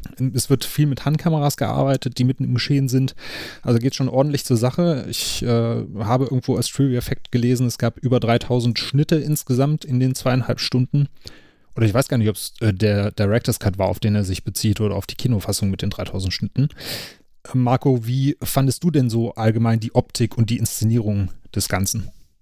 Sehr wild. Ähm, ich glaube, da habe ich so auch, also zu der, bin ich sehr zwiegespalten. Auf der einen Seite sage ich mir, Oliver Stone hat sich was getraut, er hat viel ausprobiert, hat viel gemacht, hat auch diesen Sportdrama oder Sportfilm so einen ganz anderen Vibe gegeben. Das finde ich zum Beispiel eher clever, dass er sagt, ich gehe mal weg von diesem geradlinigen Drama, was viele Sportfilme einfach erzählen und so krass auf diese emotionale Ebene ein packen wollen, sondern hier wird es halt eher so actionlastig teilweise. Wir haben, hast ja schon gesagt, viele Schnitte. Also wir haben einen ganz anderen Rhythmus in diesem ganzen Film, der immer wieder gebrochen wird. Wir haben eine raue Tonalität drin und das zeigt er auch mit den Bildern und ähm, das mag ich, aber so im Endeffekt war mir dann auch ein Ticken zu viel hin und her probiert, was klappt jetzt im Sportfilm und was nicht. Mhm. Also so ein bisschen geradlinigeres äh, Inszenierung hätte ich mir dann doch gewünscht. Äh, ja, man hätte es dann vielleicht doch trotzdem auch sehr viel actionlastiger machen können, aber ein Ticken geradliniger wäre mir doch lieber gewesen, ja. Ja, gerade immer diese Tempiwechsel, ne, dass du zwischenzeitlich halt komplett hektische LSD-artige mhm. Schnitte fast schon hast. Und dann hast du dann eben 15 Sekunden Zeitlupe, wie jemand durch die Gegend fliegt oder mhm. wie Hände sich im Matsch abstützen. Äh, ja, das war auf jeden Fall eine Herausforderung äh, für die kognitive Leistung, sich das manchmal anzugucken. Mhm. Kri, wie siehst du das? Äh, Gerade wo wir eben auch gesagt haben, ähm, ja, Genie oder Wahnsinn, in welche Kategorie fällt für dich so die Inszenierung bei Any Given Sunday? Sowohl als auch irgendwo. ich hatte ja gesagt, gefühlt hat, hat er ja wieder zu viel Zeug geraucht. Ähm, es gibt Schnitte dann auf einmal, dann hast du ein bisschen Gewitter, dann, dann, oh, was war das noch alles? Dann, dann machen sie einen Touchdown, dann werfen sie die Pille in die Luft und du hörst dann das Bombengeräusch, wie es dann gerade fliegt, das. genau. Ja. Ähm, als wenn er dann, Marco sagt, er hat sich was getraut und hat mal ein bisschen probiert. Und ich denke mir, der ist eigentlich erfahren genug, dass er nicht mehr probieren muss. Es soll ja kein, kein studentischer Vorzeigefilm sein, damit er ein höheres Budget bekommt für einen anderen Film mal.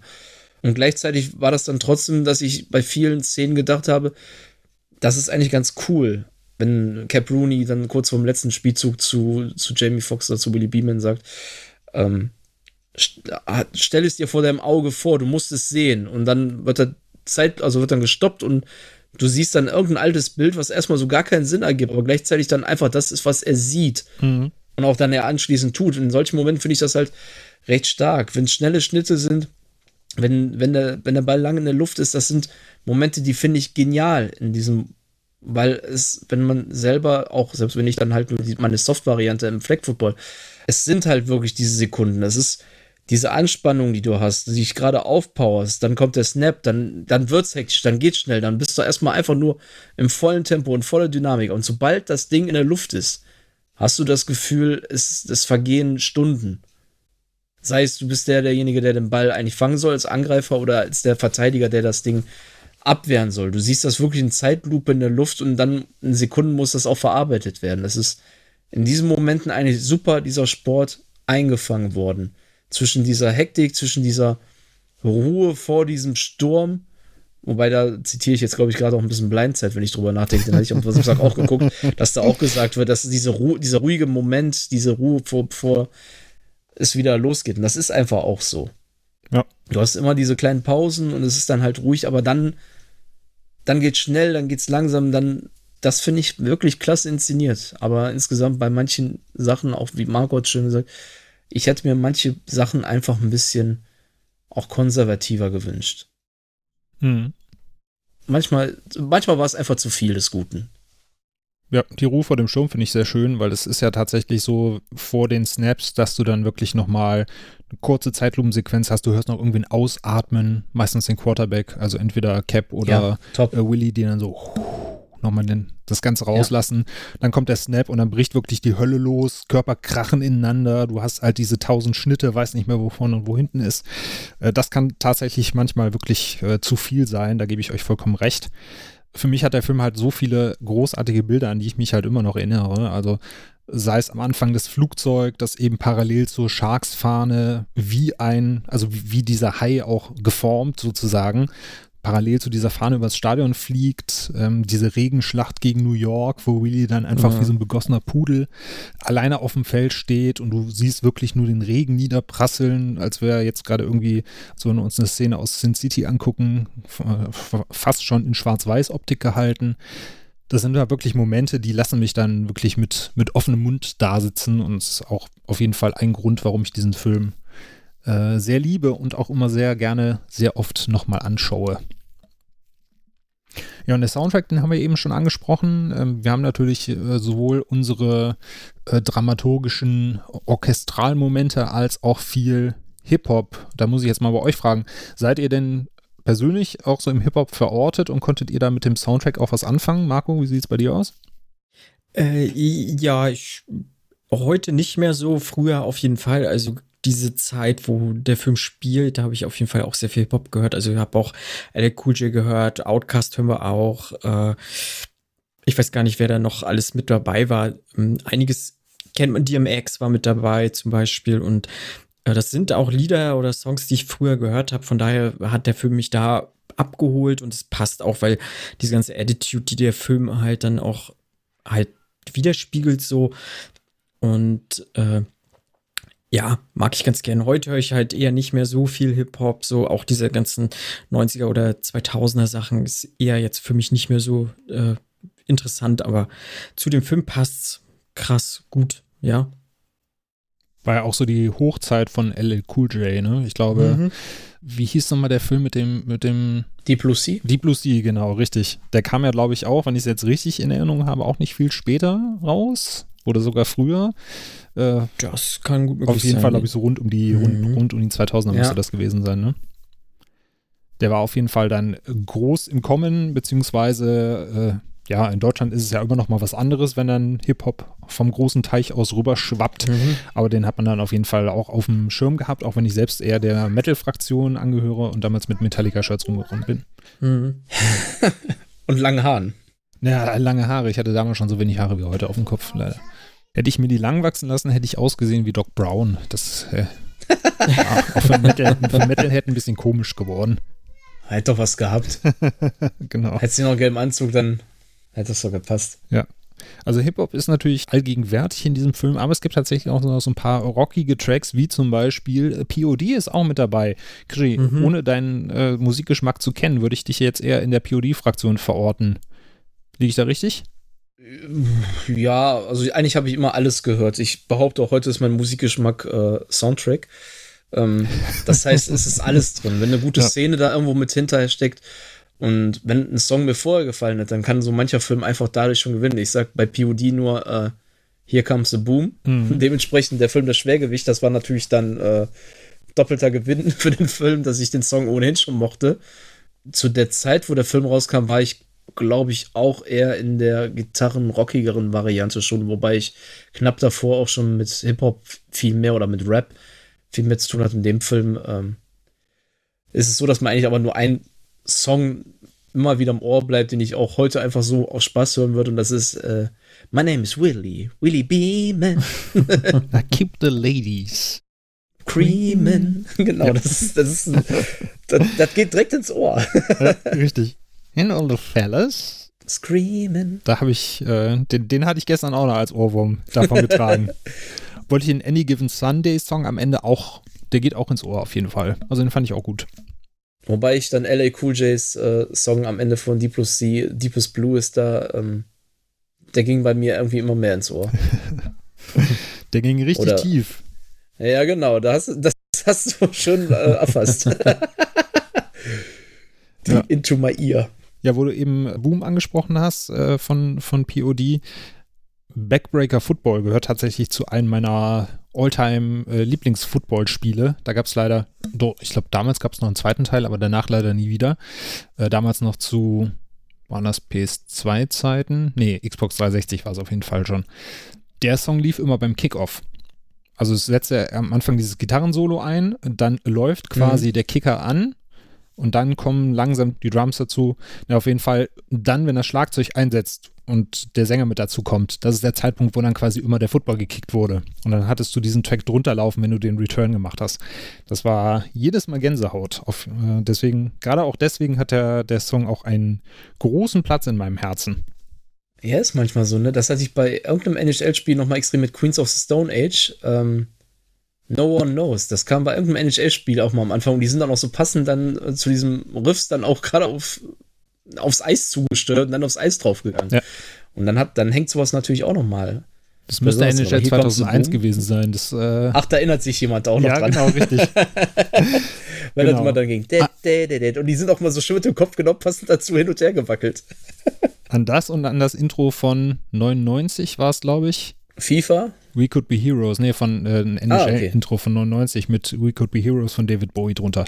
Das ist auch so eins der. Ja, da muss ich an anderen äh, Football-Film dann denken. Das ist dann ein Held aus der zweiten Reihe. Das kommt dann auch mal ah, zum okay. Abschluss. Und dann sind wir auch wieder beim richtigen Sport, ne? genau, das ist eine schöne Überleitung wieder zum Football zurückgeschaffen. Und äh, wenn wir das mal kurz vorziehen, bevor wir zum Fazit kommen, weil das ganz so schön passt.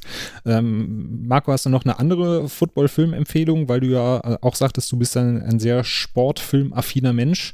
Ein anderer Football-Film, den du noch empfehlen würdest, falls jetzt jemand sagt, er möchte sich zum Super Bowl-Wochenende noch was reinziehen, bevor es losgeht? Ja, klar. Ich habe letztes Jahr auch zum ersten Mal Concussion geguckt, also äh, erschütternde Wahrheit im Deutschen. Äh, den kann ich auf jeden Fall empfehlen. Haben wir, glaube ich, in, in, dieser Folge ja sowieso schon auch mehr oder weniger empfohlen, dass das gut im, im Doppel zu diesem Film passt. So mag ich gerne. Ist halt auch, wie gesagt, sehr kritisch. Äh, dann habe ich im letzten Jahr Rudy geguckt mit Sean Austin, wo er äh, so wirklich mhm. äh, sein Traum wahr werden lassen möchte, halt äh, Football-Profi zu werden. Hat mir auch sehr gut gefallen, ist halt auch sehr plakativ, aber macht eine schöne Reise durch und ähm, ich mag halt auch diese, äh, ähm, wie heißt der, gegen jede Regel, ist der mit Adam Sandler, glaube ich, ne? Und hm, dann gibt es da noch einen, einen Knast, ne? Wenn ich mich nicht irre. Ja, ich glaube, der mit The Rock wahrscheinlich, ne? Ja, genau. Ja. Also die, die fand ich früher auch immer ganz witzig. So, äh, weiß ich gar nicht, schon ewig nicht mehr gesehen. Die könnte ich mir vielleicht mal wieder angucken, um mal so reinzukommen, aber die habe ich früher viel geguckt. Hm. Und auch so ein bisschen meine Leidenschaft vielleicht für so Sportfilme mit entfacht. So, also mal weg nur, nur vom reinen Boxfilm, dann mal hin auch mal so andere Sportfilme so angucken. Ähm, da gibt es auch noch genug andere auf jeden Fall. Aber Rudy würde ich auf jeden Fall empfehlen und äh, Concussion, ja. Krischi, was würdest du denn unseren Hörerinnen und Hörern noch empfehlen an äh, Super Bowl-Futter? Empfehlen würde ich, wenn ich jetzt auch mal so gucke, also anders, ich mag sehr gerne ja Helden aus der zweiten Reihe. Den mhm. kennt aber so ziemlich jeder, glaube ich. Deswegen, mhm. ich hätte es auch Rudy empfohlen, weil den nicht viele kennen, meines Erachtens. Der ist ja auf Netflix. Mhm. Oder kann man noch auf Netflix gucken, daher äh, leichtes, äh, leicht dran zu kommen, in dem Fall. Andere Filme, die vielleicht jetzt auch noch nicht so viele kennen, sind ähm, Invincible tatsächlich oder Unbesiegbar zu Deutsch. Der ist auf Disney Plus. Ist mit Mark Wahlberg, da geht es um die Philadelphia Eagles in den 70ern. Mag ich sehr, sehr gerne. Hat laut äh, Letterboxd haben das noch nicht so viele gesehen denen ich folge. Deswegen vielleicht hier auch mal ein Tipp, den sich anzugucken. Ich mag den sehr gern. Ja, gut, kann man sich jetzt dran stören an Mark Wahlberg. Ich persönlich finde, das ist ein ganz cooles Drama, auch sehr coole Geschichte um nach wahrer Begebenheit. Ähm, mal All American hab, wüsste ich jetzt nicht, bei welchem Streaming-Anbieter der ist. Da haben wir wieder Aaron Eckert beim Football dabei als College-Coach. Ähm, mhm beziehungsweise es geht eigentlich um einen Spieler, den er da, ähm, von dem er erzählt, der sein All, My All-American war, also sein All-American-Spieler. Und passend dazu auch wieder im College auf Disney Plus Safety. Auch irgendwie gar keiner gesehen in meiner Letterbox-Truppe. Äh, der ist auch erst letztes Jahr oder vorletztes Jahr rausgekommen, 20, zu Ende 2020. Da geht es auch um College Football, auch nach ähm, wahre Begebenheit von den Clemson Tigers, hat man vielleicht schon mal gehört. In den letzten Jahren, wer sich mit College Football beschäftigt hat, die sind da eigentlich mal recht vorn dabei gewesen, haben auch einmal den Titel geholt. Den würde ich jetzt auch mal abseits der üblichen Verdächtigen, die ich alle mag und die man sich in einem YouTube-Video oder in einem großen Beitrag bei Filmtoast an und ansehen und durchlesen kann, würde ich diese doch mal extra empfehlen. Perfekt. Da werde ich nämlich auf jeden Fall das Video einmal in den Shownotes verlinken. Da könnt ihr euch dann Krischis Beitrag anschauen. Und äh, ich mache dann auf jeden Fall noch eine Letterboxd-Liste mit den Filmen, die wir jetzt genannt haben, damit man sich da auch nochmal nichts merken muss, sondern dann hinterher schön durchklicken und das Ganze auf die Watchlist setzen kann. Äh, ich würde noch zwei Sachen in den Ring schmeißen. Einmal äh, ist jetzt kein Geheimtipp, aber Blindside natürlich sollte man auf jeden Fall gesehen haben, wenn man sich für Football interessiert. Und äh, ja, auf, auf jeden Fall ein guckbarer Film, wo du eben sagtest, äh, wer nichts gegen Mark Wahlberg hat, kann ich jetzt sagen, wer nichts gegen Kevin Costner hat, das ist nämlich Draft Day. Das mhm. ist dann eher seichte Kost. Äh, da geht es darum, dass Kevin Costner eben ein GM der Cleveland Browns ist und der Draft Day näher rückt und er eben endlich mal einen neuen Star beziehungsweise ein, ein Star-Team äh, ans Land ziehen muss, um dieses Team wieder nach vorne zu bekommen. Und wer die Cleveland Browns kennt, der weiß, die sind auch in echt halt, halt über Jahre hinweg nicht das beste Team gewesen. Äh, das heißt, man sollte sich auch nicht äh, dazu verleiten lassen, irgendwie zu denken, das ist nach einer wahren Begebenheit. Da habe ich am Anfang gedacht, das wäre so und habe dann gedacht, also so wie das hier läuft, das kann doch das kann doch keine, keine wahre Geschichte sein. Und nein, ist es auch nicht. Also es ist rein fiktiv. Aber es macht Spaß. Aber es macht Spaß, genau. Ja. Man kann sich es auf jeden Fall anschauen. Super Film, definitiv. Chadwick Boseman noch mit dabei. Ja. Mhm. Ja, dann äh, machen wir doch mal einmal eine Schleife um unsere Footballfilme und speziell um Any Given Sunday. Marco, wie fällt denn dein Fazit zum Film aus? Ja, Any Given Sunday von Oliver Stone ist auf jeden Fall ein etwas anderer Sportfilm, würde ich mal sagen. Und der hat eine ganz andere Tonalität, eine ganz andere Inszenierung. Ähm, ja, sogar der Soundtrack ist meiner Meinung nach anders als so viele andere Sportfilme und das macht diesen Film definitiv zu etwas ganz Besonderem und zu einem ganz besonderen Seherlebnis. Hm, ich habe einige Kritikpunkte, vielleicht kamen die so ein bisschen raus. Äh, er ist teilweise ein bisschen zu lang, so ein Ticken gestrafft, hätte es besser gepasst, so ein bisschen zu viel experimentiert und so. Ähm, aber ich habe den jetzt, wie gesagt, innerhalb von zwei Jahren jetzt das zweite Mal gesehen und äh, ich bereue es nicht. Der macht Spaß zu gucken, tatsächlich. Irgendwie, auf eine ganz äh, abstruse Art und Weise. Habe ich sehr viel Spaß mit diesem Film und äh, könnte mir auch vorstellen, den im nächsten Jahr nochmal wieder zu gucken, ja. Ja, sehr schön. Das ist sehr schön, dass du da äh, Blut geleckt hast. Äh, passend, passend zum Film. Wieder auch sehr viele Leute äh, Blut lecken, was manchmal auch nicht das eigene ist. Was hast du dem Film auf Letterboxd gegeben? Ich glaube dreieinhalb Sterne. Und äh, jetzt beim zweiten Mal wird er da auch wieder landen. Also äh, sehr gute, sag ich mal, sieben von zehn oder dreieinhalb von fünf Sternen, wenn ich die vergebe. So, ja, ist für mich schon ein sehr guter Film dann. Ja, also im äh, Schnitt äh, der Letterbox-Bewertungen und über dem, was äh, die Kolleginnen und Kollegen bei Rotten Tomatoes so mhm. vergeben haben. Krischi, bei dir kommt er wahrscheinlich ein bisschen besser weg. Ja, das liegt aber auch an sehr vielen Sichtungen damit. ähm, ja, es ist halt einfach der Film, der den Football oder das Ganze drumherum in der NFL, auch wenn es eigentlich nicht die NFL ist, äh, namentlich, am authentischsten widerspiegelt, der aber auch in den Action-Szenen super funktioniert. Definitiv für mich einer der, der Top 5 Filme, wenn es jetzt auch um reine Football-Action geht, sogar noch unter den, absolut unter den Top 3. Und ja, ein Stern ist das bei mir aktuell in, in von 9 von 10 oder 4,5 von 5. Das liegt aber in erster Linie daran, ich neige dazu, Filme mindestens einen halben Stern zu geben, wenn ich sie einfach schon zehnmal gesehen habe. Also wenn man sie immer wieder schauen kann, immer wieder ein gleich gutes Gefühl hat, dann neige ich dazu, einfach zu sagen, dann muss der Film einfach auch besser sein, als ich ihn objektiv bewerte. Das waren ursprünglich mal vier Sterne von fünf und acht von zehn. Und wenn ich, wie gesagt, ich habe den in all den Jahren, seit meinem 16. Lebensjahr grob, 17. lassen wir es jetzt mal sein, wird der alle jedes Jahr eigentlich mindestens einmal geguckt, wenn es schlimm läuft, in Anführungsstrichen, sind es mal zwei Jahre Pause, ähm, oder mal ein Jahr richtig Pause zwischen, dass dann alle zwei Jahre geworden ist. Und er funktioniert immer und immer wieder. Und das trotz dieser Lauflänge. Ich finde den nie langweilig. Ich gucke ihn ja dank meiner, dank der Blu-ray, die ich damals geholt habe, nur noch im Director's Cut. Da hat man ja leider nicht die andere Wahl. Ich würde bis heute gerne mal wissen, wo da eigentlich die vielen Unterschiede sind, weil ich mich an die Kinofassung gar nicht mehr erinnern kann. Und er funktioniert für mich immer gleichermaßen. Daher 4,5 von 5, 9 von 10. Danke dir. Ja, ich bin da genau in der Mitte bei euch. Äh, bei mir sind es vier von fünf Sternen. Da ist natürlich bei mir auch die, ja, die Schippe Nostalgie mit dabei, weil ich war auch du 16, als ich den das erste Mal gesehen habe.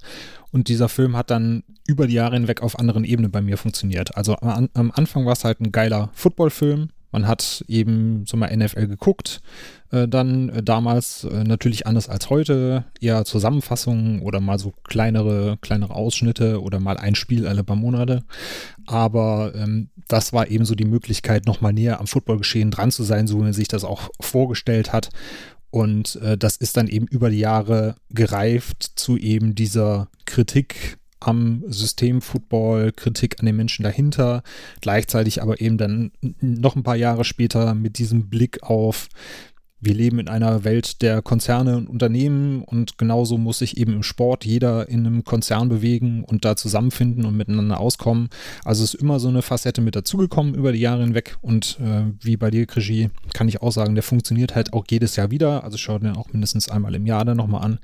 Äh, von daher ist das ein Film, den ich äh, weiterhin im Herzen trage und wahrscheinlich auch noch jahrelang im Herzen tragen werde, weil ich nicht glaube, dass da über die Jahre hinweg nochmal ein Footballfilm kommen wird, der da irgendwie dran reicht. Also so Filme werden ja auch in dem Sinne gar nicht mehr gemacht. Hm. Oder ja. da trauen sich, glaube ich, Filmemacher auch gar nicht mehr ran heute, so wie das da dargestellt wird. Ja, nur vier äh, in dem Sinne, weil ich eben an dem Ende so ein bisschen die Kritik habe, dass dann eben vieles, äh, was da vorher kritisiert wird, im Sande verläuft oder dann eben gesagt wird, ja, das war kritisch, das hätte er nicht so machen müssen, aber am Ende hat sich doch irgendwie ausgezahlt. Alle haben das bekommen, was sie sich gewünscht haben und am Ende ist eben Friede, Freude, Eierkuchen und äh, ist doch ein geiler Sport. Freuen wir uns doch lieber drüber, auch wenn der Schattenseiten hat, wie geil das eben alles aussieht und wie, wie cool sich die Leute da zerreißen.